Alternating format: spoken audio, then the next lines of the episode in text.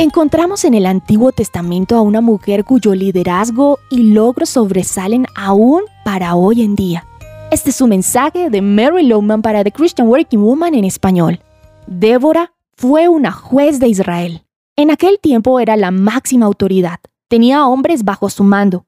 Incluso dirigió al ejército en batalla y ganó. Ciertamente no era un rol común para las mujeres de su tiempo. Debió sentirse extraña, fuera de lugar. Era diferente a todas las otras mujeres de su época. Debió sentirse sola. Sin duda, hubo momentos en que se sintió cansada de las responsabilidades y la presión. Sin embargo, fue una mujer con una gran fe en Dios y convencida de su llamado que ni siquiera consideró las cosas que tuvo que sacrificar. Sabemos que estaba casada, pero no sabemos si tuvo hijos. Esta es una mujer que dentro de los roles tradicionales fue llamada por Dios a cumplir un trabajo no tradicional. Su posición tenía más autoridad que la de su esposo y de cualquier otro hombre en el país. ¿Por qué crees que Débora aceptó el trabajo de juez? No creo que intentara probar algo. No hubo una campaña electoral donde caminó con el cartel que proclamaba que tenía derecho a ser juez. La ambición de su carrera no era ser la primera mujer juez en Israel. Débora fue juez porque Dios la llamó a hacerlo.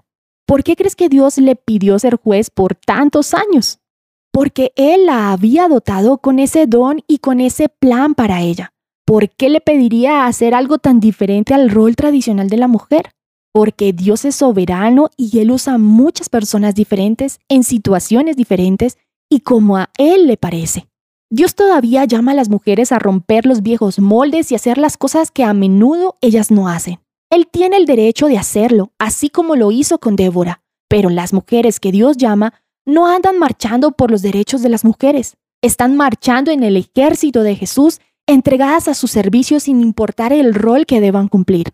Considéralo un privilegio si Dios te ha llamado a ser una persona que rompe moldes. Ten en cuenta que no hablo de apartarnos de los principios o estándares bíblicos, más bien de los roles y las tradiciones impuestas por los humanos. A veces, Dios usa personas que rompen moldes en maneras muy efectivas. Encontrarás copias de este devocional en la página web de christianworkingwoman.org y en español por su presencia radio.com, SoundCloud, Spotify, Amazon Music y YouTube. Búscanos como The Christian Working Woman en español. Gracias por escucharnos. Les habló Alexa Bayona.